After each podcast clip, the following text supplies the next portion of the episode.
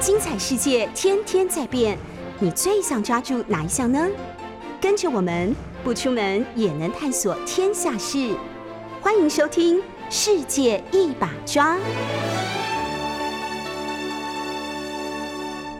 Hello，各位好朋友，大家早安，大家好，我是于北辰，欢迎收听九八新闻台的《世界一把抓》。我们在这个 YouTube 的频道也同步开放直播，希望大家一起来收看。大家有没有觉得今天声音有点呜呜？哎，对，有一点呜呜的，因为我们又戴口罩了。好一段时间，大家享受了那个呼吸自由、新鲜空气的感觉，在室内哈，在室内有隔板的状况之下，可以不用戴口罩。那对于我们这些做广播的哈，用用声音来传达感情的人，那是非常棒的，因为隔了那么一层口罩，所传出来的声音就有一点那种隔阂感。不过大家一定要共体时间啊，因为这段时间马上要过年了。呃，大家群聚的时间，在一起欢乐的时间相当的多。那么这个 Omicron 这个病毒又开始哈，慢慢你看昨天爆新高啊，那个移境外移入的人真的吓坏人了。所以呃，既然病毒采取了这个又一波的攻势，那么我们就要更坚决的来来跟病毒来做对抗。所以大家做好呃戴口罩、勤勤洗手，然后尽量不要群聚出入这个公共公共场所，这是唯一。能够让病毒降到最低，让这个感染降到最低的一个好方法。所以大家辛苦了。呃，虽然过年期间可能很多的场合都要戴口罩，不过为了防疫嘛，如呃，我们台湾现在是最自由的地方哦。台湾在疫情来讲，应该是全世界最自由的地方之一。呃，我们可以去看电影啊，我们可以去看电影，可以出入公共场所，呃，可以自由的行动。很多地区其实都慢慢开始受限制了哈。所以那是那是什么可以让我们这么自由呢？大家。归功于大家的努力，每一个人牺牲了一点不方便，每一个人牺牲了一份所谓的自重防疫，然后相互的这个砥砺跟督促，所以就让我们可以继续的自由下去啊！所以在二零二二年，呃一月份，大家一起努力，让这个病毒还是一样，尽量尽量加到最低，减到最低，让我们的生活品质，让我们的自由行动都可以继续的维持。这是有关疫情哈，大家看机机场的。移入哇，真的很可怕，一层都是阳性哎，机场进来的这些境外的旅客，有一层是阳性，哎，这多可怕！十个人里面就一个，所以呃，这个机场的阻隔跟机场的这个隔，这个确实的这个所谓的隔离是非常重要的，呃，所以说这个业管单位真的真的要考量一下，因为现在境外移入的人将近有一成的人都是阳性，那么机场的隔离政策。还有境外入境的旅客的隔离政策，是不是要做一些调整？哈，这个真的请呃卫福部真的要审慎的考量。呃，少数人的不便造成全国人的方便哦，我觉得这应该是政府必须要完成的事情。所以这点真的真的哈，大家要提出呼吁，这不要用以前的这个阿尔法和 Delta 病毒的方式来看待这次的这个 Omicron，因为它虽然呃症状没有那么严重，不过呢，它的感染力真的是非常的强。哦，非常的强，你看从来没这么多过哎，一一般班机有一成的人是阳性，哇，这真的有点惊人哈，这有点惊人，所以这件事情真的要提供给政府来做一些考量哈。那么今天是什么日子？很多人都忘了，今天是什么日子？一月十三号，这个我们的前总统、先总统，哎，蒋顾总统金国先生，呃，逝世三十四周年啊，在民国七十七年一九八八年的时候，一月十三号。呃，我们的总前总统蒋经国先生哈，呃，离开我们啊。为什么这样提？其实我对这个事情是相当有印象的。为什么有印象呢？因为在三十四年前哈，我还是一个念官校二年级的学生。那当时我记得在一月十三号的晚上，我们的长官就把我们所有人全部的同学啊，全校的同学集合到司令台前面，然后开始跟我们讲说，从今天开始。啊，也许你们就不再是一个官校的学生哇！我们怎么怎么样？现在是要怎样中乐透了吗？哦，不是，他说，因为现在国家遭受到了非常大的考验啊，大家要做好心理准备，就是我们的三军统帅蒋经国先生啊，与世长辞走了。其实当时我可以形容一下当时我们的心理的感受哈，我们心里感受是想哇，要打仗了，要打仗了。哦，所以我们长官才跟我们讲说，你们现在可能不是一个官校生，或许明年，或是明天，或者是等一下，我们就要上战场了。哦，所以当时我们的心里感觉真是这样，因为总统走了嘛，总统突然间离世，那么两岸的情势一定会升温，所以我们这些正在念官校的学生，可能就直接啊，可能就就就就任官下部队啊，要征编，整个国军是不是要征编，要开始哈，真正要打仗，所以当时我们的心中是非常的戒慎恐惧，但是呢，非常的难过啊，非常难过，因为没有总统了，在我们的认知里面。从我出生开始，我们的总统就姓蒋啊。除了有一小段的时间是严家淦先生啊代理总统之外，我们从出生开始，中华民国的总统就姓蒋啊。所以，我们讲蒋总统已经是非常习惯了。突然间，在一九八八年的一月十三号的晚上，我们没有蒋总统了，怎么办？那真的是说句实话哈，当时是顿失领导重心，可是还来不及让我们做紧张，也来不及让我们做做思考，下一步马上就是哎。所有一百七十七公分以上的同学出列，那我们那那我一百八十公分，我们就向前一步走啊。然后呢，呃，大概选了大概有五十个同学啊，一百七十七公分以上，大概五十个同学向前一步走之后呢，然后因为当时一月份正好是我们官校准备要期末考的时候，要考试了，然后呃就开始调我们的学业成绩，你的成绩必须要所有的科目啊。都是及格的，不能有红字啊。那我们说要干嘛？要干什么？要从上战场还要管成绩吗？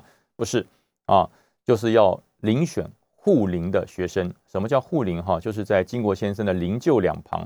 大家如果是五年级的同学，可能当时在国父纪念馆都有到国父纪念馆去，呃，不是国父纪念馆，是忠烈祠哈。在忠烈祠，大家都有去瞻仰过这个金国先生的最后的一面哈。很多人都去排队去看。那么我们这些官校所选出来的学生，就要伴随金国先生的灵柩啊，在那个地方供人民啊，供全国的百姓瞻仰一个礼拜。那么就是陆海空军加上政战学校四个军事院校的各派啊学生，每个学生在那边站两小时啊，一次就是八个人啊，一次是八个人在灵柩的两旁列队护灵，我们称之为护灵。呃，那当时哈，其实心中的感受是。百感交集哈，为什么百感交集呢？我我们见过金国先生唯一的一次面，就是我们在念军校的时候，呃，有一次这个总统到我们学生的餐厅里面啊，来跟我们一起用餐。呃，我们一个同学哈非常有趣，我们一个同学他他不喜欢吃馒头皮呀。以前当兵会有馒头皮，有当过兵的应该知道哈，那个馒头阿兵哥做的馒头不像现在外面你在什么永和豆浆什么地方买的馒头那么软那么白。那个馒头看起来是黄的，哎，你千万不要误会，不是加糖啊，不是加糖，是它的面粉就是黄的，因为它的面粉可能都已经摆了一年多，甚至摆了两年啊。面粉不但是黄的，呃，在馒头里面还有芝麻，哎，你千万不要误会，那不是真的芝麻，那叫面粉虫，那鼻子长长的会动那种面粉虫哈，圆圆一颗，看起来跟芝麻一样。他就把这个面粉虫跟面粉一起就把它和在面这个这个面团里面，就做成馒头了。呃，那我们当时。刚刚到军校的时候，我们班长教导我们一件事：吃馒头的时候千万不要呼吸，也不要闻。我说为什么呢？他说闻了你就不想吃了。当你不要呼吸、不要闻的时候，吃下去你会发现哇，真美味。当你一闻，你绝对不想再吃。哦，那这人就是好奇，你不讲就算了，你不讲我可能就吃了。因为班长说了，呃，这个嗯不要闻，闻了你就不想吃，我就偏偏要闻啊，闻起来我跟大家讲，那真是馊掉的味道，那个馒头真是馊掉的味道。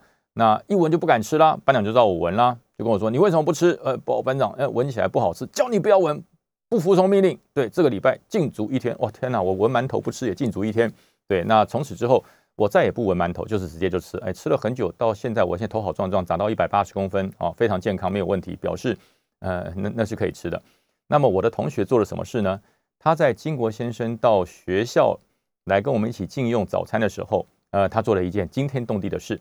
就是他觉得这个馒头的皮很硬不好吃，所以他就把这个馒头的皮啊全部给它剥皮剥下来，变成一个呃非常白白的馒头。那外面的黄色的皮就把它剥下来，剥下来之后呢，他就把它放在餐盘旁边啊，想说等下倒菜渣时把它倒掉就好了啊，反正我馒头吃掉皮不吃应该没事吧啊。那这个时候呢，这个金国先生下来巡视学生的餐厅。啊，就一桌一桌走，我们的总统好，大家鼓掌，非常热烈嘛。看到总统，当然第一次看到总统嘛，很高兴，拍手拍得很高兴。那总统到我这个同学旁边啊，就看看他的餐盘里面有馒头皮哇，旁边的连长流汗啊，糟糕了，你怎么这小子什么时候不好剥皮，在这个总统的巡视的时候来剥皮，完蛋了，完蛋了哈！这个我连长就被骂翻了。这时候，金国先生做了一件事情，让我们实在是想不到。他看看同学，拍拍他肩膀，伸手就把他餐盘里面的馒头皮拿起来，放到嘴巴里面吃掉啊，就把馒头皮吃掉。他就跟同学，馒头皮还不错哦，如果你以后不喜欢吃的话，可以给我吃，我喜欢吃馒头皮。居然金国先生把他餐盘旁边的馒头皮都吃光了，我们同学吓得满头大汗，我们连长也吓得满头大汗。我告诉大家，从此以后，我这个同学吃了一学期的馒头皮，啊，全全连的馒头皮都剥下来就给他吃。这个事情告诉我们，他不会骂人啊，总统不会骂人。他只是告诉我们在那个年代，勤俭建军很重要啊。所有的一分一毫都是人民纳税的血汗钱，国军啊受之于民，用之于民，不可以有丝毫的浪费啊。所以呃，从此之后啊，呃，我我们连上没有人不吃馒头皮，全部都吃掉。因为你如果不吃，你可能要吃全连啊。那这个同学到现在为止，我说，哎，你还有没有剥馒头皮？他说别再求我了，别再求我了。对。那么那是我第一次见到清国先生，那么第二次见到他的时候，他就是躺在灵柩里面啊，他就躺在灵柩里面，呃，其实那种感觉是蛮肃穆的哈，那种感觉是蛮肃穆的，尤其是我站到晚上一点到三点的那个护灵的那个班，那晚上深夜会有各方的政要，因为白天有民众开放，民众来瞻仰仪容，所以到了晚上十点钟以后就停止开放。那就是由政府各方的政要，你就可以看到我们以前电视上看到的，例如说呃总长、参谋总长郝柏村啊，还有呃国防部长、副总统严家淦啊，还有蒋家的家人，都会在深夜的时候来这边呃做呃瞻仰啊这些。那么还有一个就是呃每到了深夜的晚上三点钟的时候，会有化妆师啊，会有这个这个这个礼礼礼仪师啊，会来帮总统做。化妆的动作哦，那都会叫我们学生向后转啊，因为这个不能看啊，不能，我们就向后转。然后这个当这个礼仪师帮总统做好这个化妆的动作之后，我们再转回来。哇，一转回来，哇，这那个面容哈，就像活生生的一样，画的非常的好，就像睡着的一样。所以呢，呃，金国先生离离开我们三十四年了，呃，我们只要有空，我们这些护林的护林的这些同学也要有空，我们在一月十三号都会相约啊，到慈湖去给他老人家鞠个躬。因为这也代表说他这一辈子对于台湾的一些付出哈，那么很多人在在一段时间之后就已经慢慢，我想年轻的一辈都已经忘记了金国先生这一号人物，都认为说啊那是古人啊那是以前的人，那是很久以前的人，没有多久，三十四年而已啊，三十四年以前的我们中华民国的总统，那么很多人说因为政党倾向啊，我是绿的啊，我是蓝的，我是白的啊，那个尊敬金国先生呢，应该都是。蓝的哈都应该是国民党的会比较尊重金国先生，其实不然，其实真的不然。我在这边要跟大家讲一下哈，我我今天就利用一月十三号金国先生呃这个逝世纪念日，跟大家阐述一下为什么啊我们为什么要纪念金国先生啊？因为他是总统吗？还是因为他姓蒋？不是的啊，不是的。第一个，这个金国先生他面临了很多的危难啊，在当年那个时候。包含了你看这个国际局势的恨逆，大家并不是很支持中华民国啊，也不看好中华民国可以守得下来。那么金国先生他坚持了一件事，他就坚持一件事，他说：任何的时候，任何的时间，我们不能够放弃软化掉我们反共的立场。当全世界都认为中国的市场是可以开发的啊，当世界上某一些列强他认为可以利用中国来牵制当年的苏联。啊，可以达成世界上呃北约整个防线的一个缺口啊！你有了中国这边挡住，你只要守住北约就好，整个中国就可以围堵做苏联。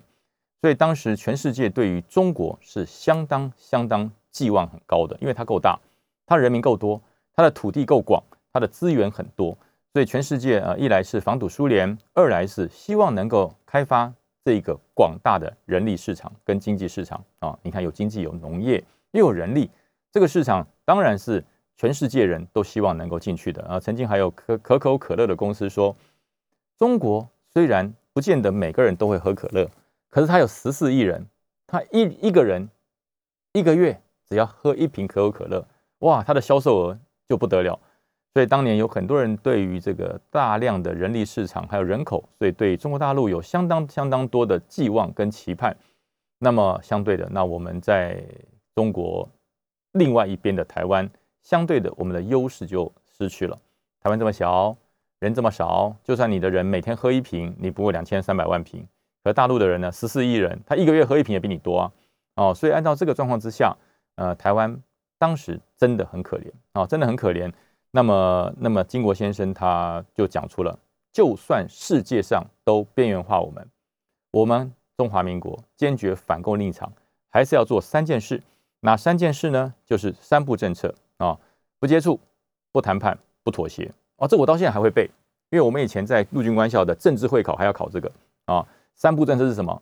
对不对？不接触，不谈判，不妥协。当时我不知道为什么，当时只要背，因为不背叫禁足啊，不背长官只要一问你说三不政策是什么？呃，报报报告这个不偷懒，不睡觉，不打呼，那不对不对，那那就禁足了啊。不接触，不谈判，不妥协。到现在我还记得，那但是当时呢，呃，二十岁不到的我们哈，十七八岁的我们，我们真的不知道个中的含义跟意涵。金国先生有这么怕中共吗？金国先生有这么怕共产党吗？连接触都不行啊，不能接触哦。以前你只要你的家里面啊，你的家里面你有跟匪区通信啊，什么叫匪区？就是现在的中国大陆，你有跟匪区通信，你这个通信的只要内容被邻居或是被人家举报啊，那当然不会有人笨到说直接呃透过这个邮局，就是现在的中华邮政，直接从从匪区寄信过来，他当然是先寄到香港，香港找人家换信封啊，把内容物拿出来，信封丢掉，然后帮你换个信封，再由香港寄到。台湾来啊，以前是这样做，可是纵使你这样做，在当年啊，不接触、不谈判、不妥协的三不原则之下，你只要被人家检举，你再跟匪区通信，我告诉你，你会倒霉，你会倒霉，他会开始来跟你调查你为什么跟匪区通信，然后你的信件里写了什么啊？就纵使只是几句家常的问候语，可是他会从你的问候语里面有没有任何的通关密码，有没有什么情报的需求、收集的要项等等，所以那个年代。三不政策是相当严格的哈，那但是我相信金国先生的原意并不是这样，他是并没有这么严格说你不要跟大陆的家人通信，而是执行单位他把金国先生的这个意识无限上纲，只要通信就抓起来就通匪，只要中通信就变成政治犯，那有一点过过头了。但是现在我们到了五十多岁，慢慢回顾这一段不接触、不谈判、不妥协，我们知道它的真正的含义。因为呃，大家知道哈，这个共产党是一个相当相当厉害的统战高手，没有人可以哈抵抗共产党的统战啊！大家觉得说不会，我这个人意志坚定，钢铁般的意志啊！就算在我面前摆一只活死呃这个这个非常香喷喷的烤鸡，我肚子非常饥饿，我说不吃就不吃，我是顶天立地的男子汉。对，那是你的你的感官可以克制。呃，共产共产党的统战手法，它不是从你的感官去控制，它是从你的内心去侵蚀。所以，只要你一跟他接触，他就会投其所好，你很难抗拒他啊。只要跟这个这个统战伎俩接触过的人，你很少人可以抗拒统战。我曾经有一个长官啊，曾经一个长官在军中带我非常非常照顾的一个长官，呃，我我认为他是一个超级超级的反共先驱，他绝对不会跟。中国共产党或者是跟这些统战妥协的，可是他退伍以后哦，他在退伍以后，呃，因为长期在军中服务，回到家里呢，那就家人就跟他格格不入嘛，因为对不对？你以前在家里面，传令官、传令兵过来，今天菜单吃什么？拿给我批一下。传令兵就跑过来，报长官，今天吃什么什么？你就批了一个可，哇，多舒服啊！对，多舒服，全营全连啊，就是我这个可就可以跟我吃一样。可回到家以后呢？对不对？哎，老婆，今天吃什么？你管那么多，吃就好了。你问这么多干什么？哎，你菜单给我看一下，哪来的菜单呢？有哪一家人，呃，中午吃饭还要开菜单呢？还给你批？哎，他觉得格格不入，觉得不舒服啊，难过啊。后来说，哎，我想大陆开放了嘛，想回老家看看。那一回去，他发现不得了啦，不得了啦！我告诉你，这个共产党的统战真是厉害，真是非常的厉害。哎，请问将军，呃，你中午要吃什么？哎，我中午随便啦，到这边来这这随便啊。哎，这是我们中午的菜单，你你批阅一下。哎，你看怎么会知道？他怎么会知道他想批东西？退伍以后，以前都是拿红笔在批可批准啊。退伍以后没人找他批了。回到中国大陆之后，哎，吃个饭，人家说，哎，你核定一下，哎，充分满足他心灵的空虚。那一个可，那一个准批下去，统战就已经踏进去一步了。以后跟你谈天，他把你当自己人。哎呀，这个两岸嘛，不要自己人打自己人嘛。共军、共军国军都是中国军嘛，不要打自己人。哎，越谈越投机，越谈越开心。早就把金国先生讲的不接触、不谈判、不妥协抛诸于脑后，慢慢的就试出了很多他在军中他认为不是机密的机密啊。哎，这个空这个这个某军种总司令哈，这个军种总司令他的为人如何？哎呀，你别谈了，你先跟我穿一条内裤长大的，我们在关笑。他他睡觉打呼可大声了啊，大家哈哈笑一笑，然后就越谈越深入。他的人格的特质是什么？他对于遇到事情，他的处处理的能力是果敢坚决，还是会彷徨犹豫啊？这都是中国的统战人员对你渗透的非常机敏的方式。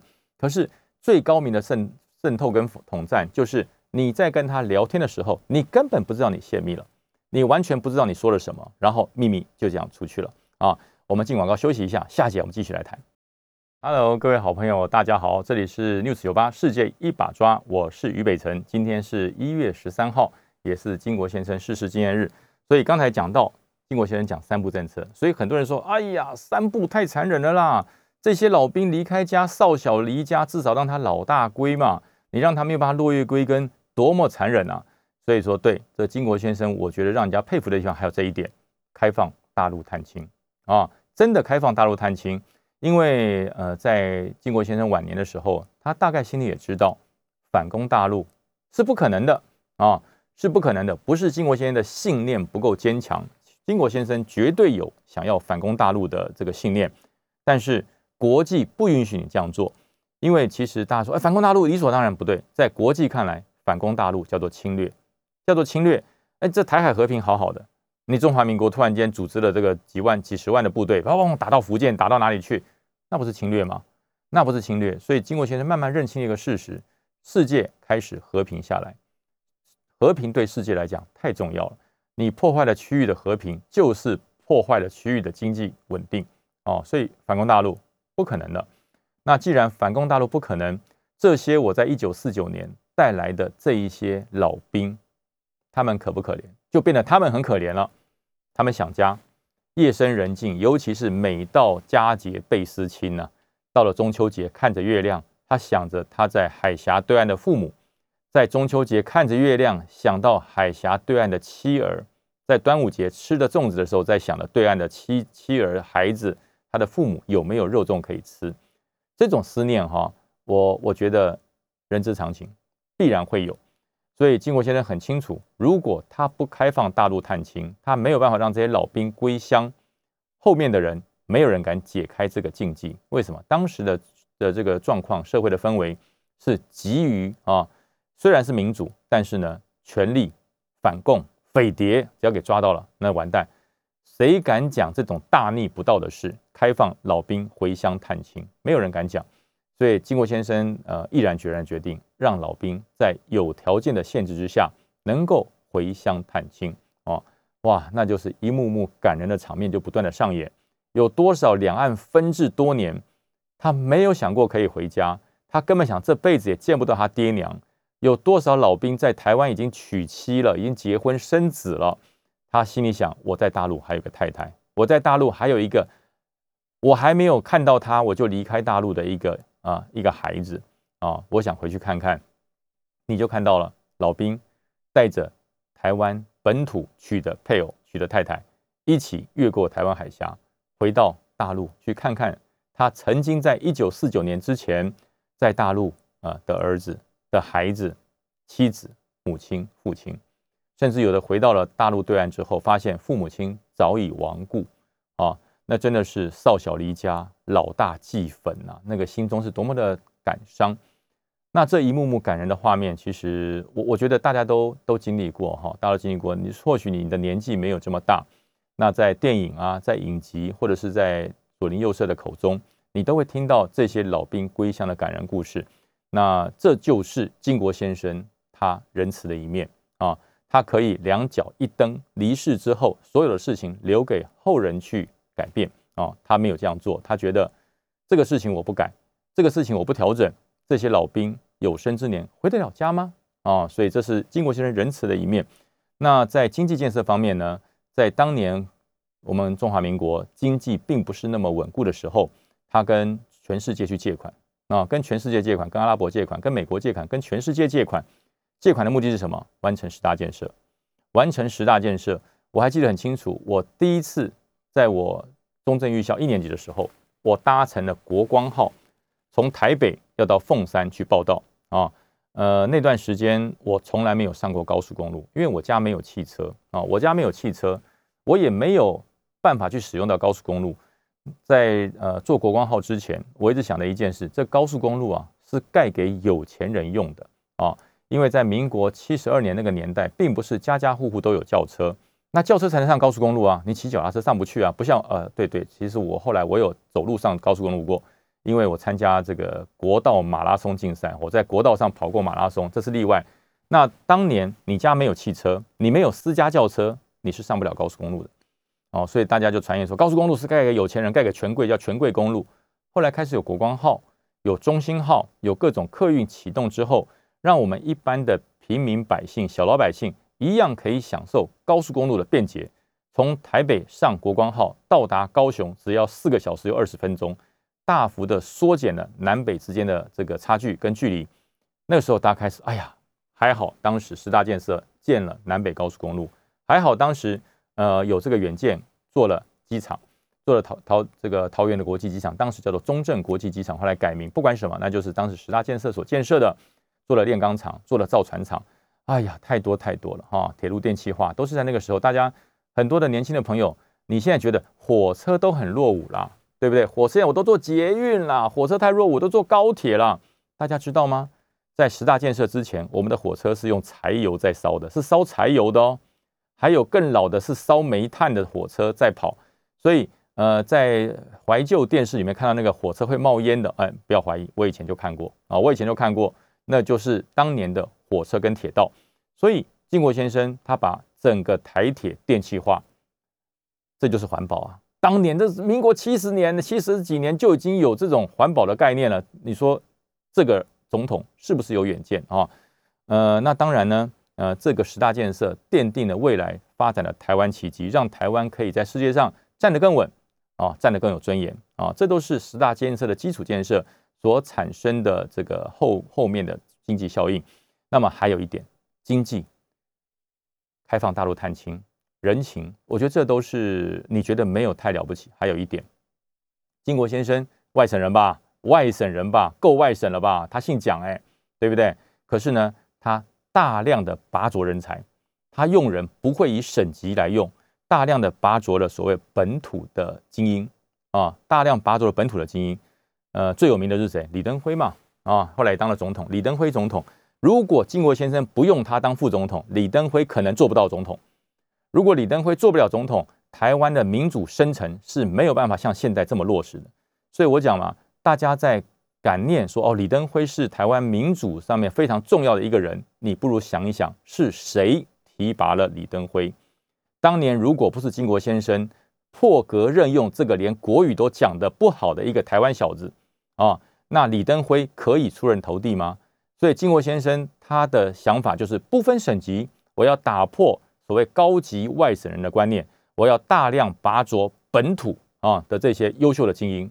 那所以用了李登辉，用了林洋港，用了非常多的本土的。现在其实很多很多本土的呃，大家觉得在政治上，在经济上。在各方面有很有成就的这些本土的这些先进啊，这些这些精英们，当年他们都还非常的感谢蒋经国先生啊。那么其实呃还有一点，就是现在经国先生，如果现在经国先生还活着啊，如果今天呃不对，活到现在一百多岁了，那太可怕了哈。如果经国先生现在还存在的话，我告诉大家，他的思想没有落伍，他的思想没有落伍。如果说经国先生还存在的话，现在国民党真的会很强哦。啊，大家讲说你又在放马后炮，这真的，我是就事论事。因为金国先生在那个年代，在民国七十七年之前，他就开始推动国民党本土化。他很清楚反攻大陆是不容易了，三民主义统一中国是一个愿望，能不能达成不知道。但是中国国民党在台湾一定要本土经营，因为你的根在这里啊。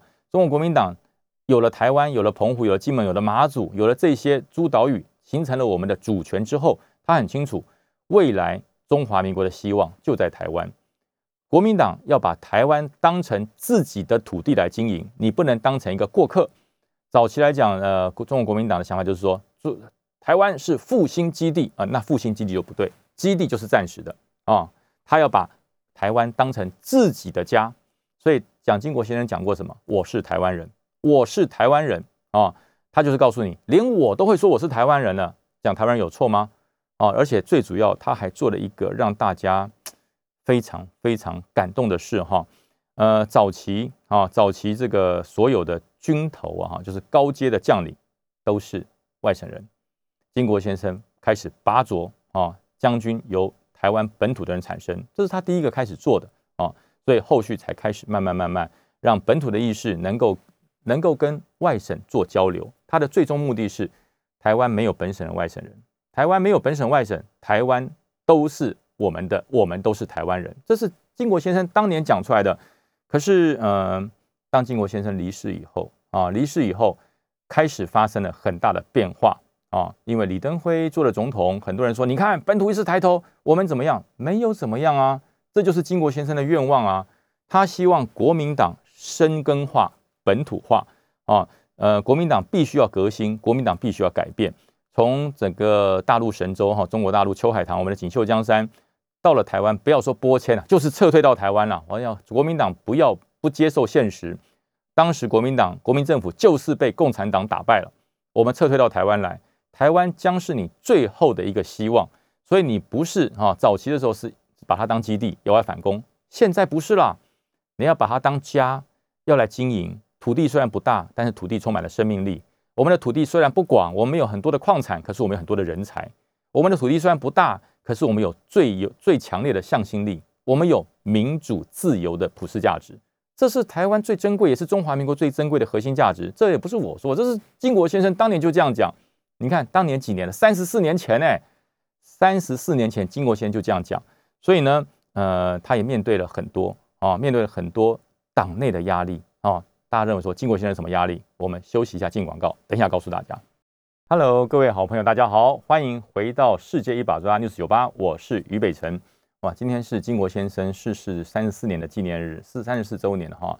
我觉得这一天真的是值得大家缅怀，还有呃更加的这个了解一下这位时代的伟人哈。我真的可以称他是伟人。台湾的历史长不长？台湾历史不算长，跟中国比起来太短了。跟美国比起来都短哦，台湾历史其实一点都不长，呃，那但是呢，台湾经历过什么？台湾经历过很多很多，呃，其实也是台湾这块土地上充满生力、生命力的原因。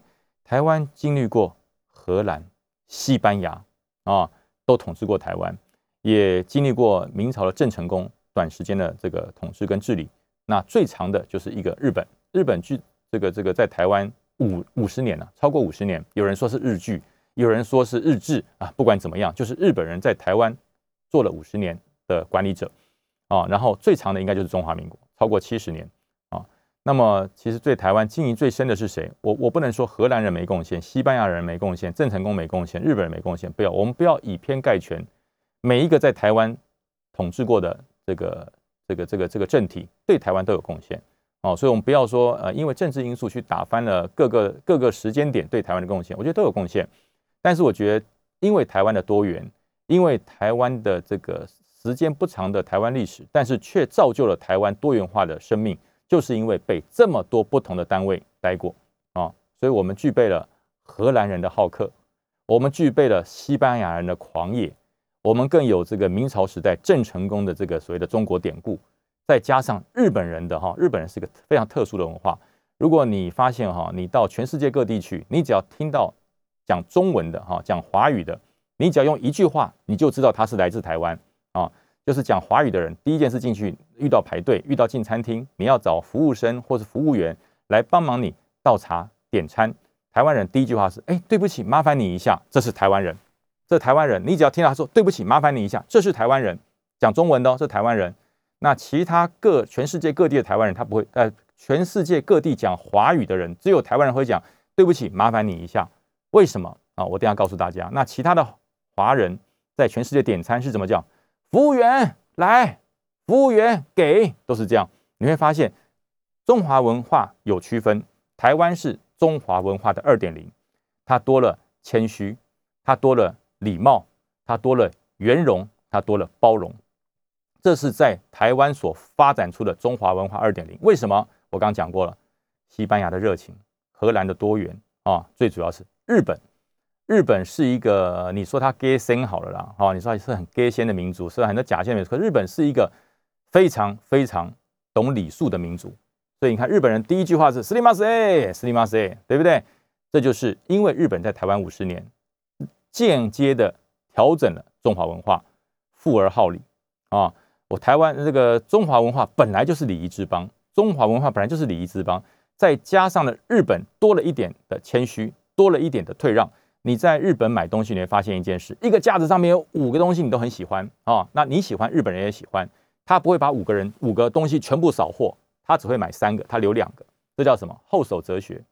我喜欢，别人也喜欢，我一次拿光了就独霸了，所以我喜欢，我拿三个，留两个给后面来的人也买得到。哎，这就是别人的文化的精髓，我们是不是要学习？那这个就中国人的想法叫什么？这叫分享，这叫分享，这叫礼让啊。所以我说这个台湾的中华文化算是二点零的精进版。那这也是呃多元文化所造成的一个我们觉得非常骄傲的地方。那么金国先生呢，他把它整合了哈，他把它整合了，他整合了什么？他把这个多元的文化融入了台湾的政治管理。如果在金国先生的晚年，他没有开放报禁，报禁哈，以前的报纸不是这样哦。你看有自由时报，有联合报，有中国时报，有什么水果这么多报，有好多种报纸，对不对？以前我们那个年代。没有开放党禁报禁的时候，在军中只有《青年战士报》可以看啊，在民间只有《中央日报》可以看啊，这两个党营的报纸、国营的报纸可以看，其他的报纸都叫小道报纸，那都要躲起来印啊，那都要躲起来印。没有开放党禁报禁的时候，报纸只有国营、党营，其他的不准印啊，印了就是叛党，就是叛乱。那党更可怕了，以前的党只有什么？只有中国国民党。没有开放党禁的时候。除了中国国民党以外，其他叫什么？党外人士？哎，听过吧？有没有？有没有印象？跟我一样年纪的有没有听过？党外人士，只要不是中国国民党的，一律叫党外人士。那党外人士那时候叫什么？叫做邪魔歪道啊！以前连什么，连鸭蛋教都要禁哈。以前宗教也没有那么自由哦。你祭鸭蛋教，鸭蛋教就是所谓的党外，就是非法团体，都要抓的。我拜鸭蛋教也要抓。现在你要拜什么东西？拜石头也可以啊。你现在拜榕树也可以啊，你家门口有有有有一有一个电线杆，觉得电线杆有神，你也可以拜啊，没有人会抓你。以前不行，鸭蛋有什么好拜？拜鸭蛋就要抓起来。所以我说，金国先生他贯通了整个台湾的文化精髓，不管是荷兰、西班牙、日本、明朝，甚至到中华民国，他把它全部融会贯通。他知道在台湾要发展最深层的民主两个字包容，所以他开放了党禁。在他的晚期哦，那时候他身体已经不是很好了。他开放了报禁，开放了党禁，所以民进党在台湾主党的时候，金国先生知不知道？当然知道啊，当然知道。以前台湾的情治单位是滴水不漏啊，你任何一点小小小的事情都会上报章上传上去，那个情治单位之间斗得也很凶啊，大家要抢绩效。所以金国先生会不知道民进党主党吗？我告诉大家，知道。但是呢，他告诉这些情治人员不要抓他们，未来台湾要走民主的路。开放多元的政党，那是必然的条件。所以很多人当时就跟这个金国先生建议啊，总统啊，不可以这样子啊！你让这些人做大哈，他会挑战国民党的政权，有朝一日国民党会被他拿走啊！我们整个中华民国会被他们吃掉，会被他们毒化，就跟当当时在共产党一样，把整个大陆都抢走了。那金国先生就讲法就是：我们是民主的国家，我们不要用流血来改变政权的经营者，我们要用民主啊！我们要民主。如果中国国民党做的不够好，被其他的政党给换掉，那我们就要更努力。所以他毅然决然的开放了党禁啊，开放了党禁。所以你看，民进党出现了，民进党从党外变成合法政党，从党外变成合法政党。民进党从不敢做任何的民主主张，变成他可以打着民主的旗帜，在台湾光明正大的号召党员从事党务工作。这是谁给的？这是谁大胆的走出了这一步？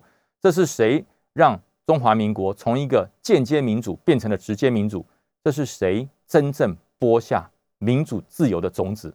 所以我跟你讲，我我不是吹捧蒋经国先生，我也不姓蒋，对我也不姓蒋，对不对？我姓于啊，于好像是残余后代，我的我的我的祖先说不定是匈奴，也不一定。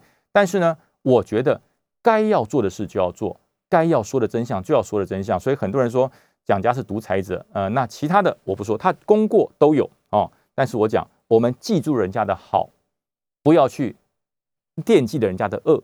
每个人都有恶的一面，有善的一面，但是他的好是大好，他的好是让台湾的民主深化深沉，他是让台湾的民主政党自由竞争，政党轮替，他放下了自由的种子。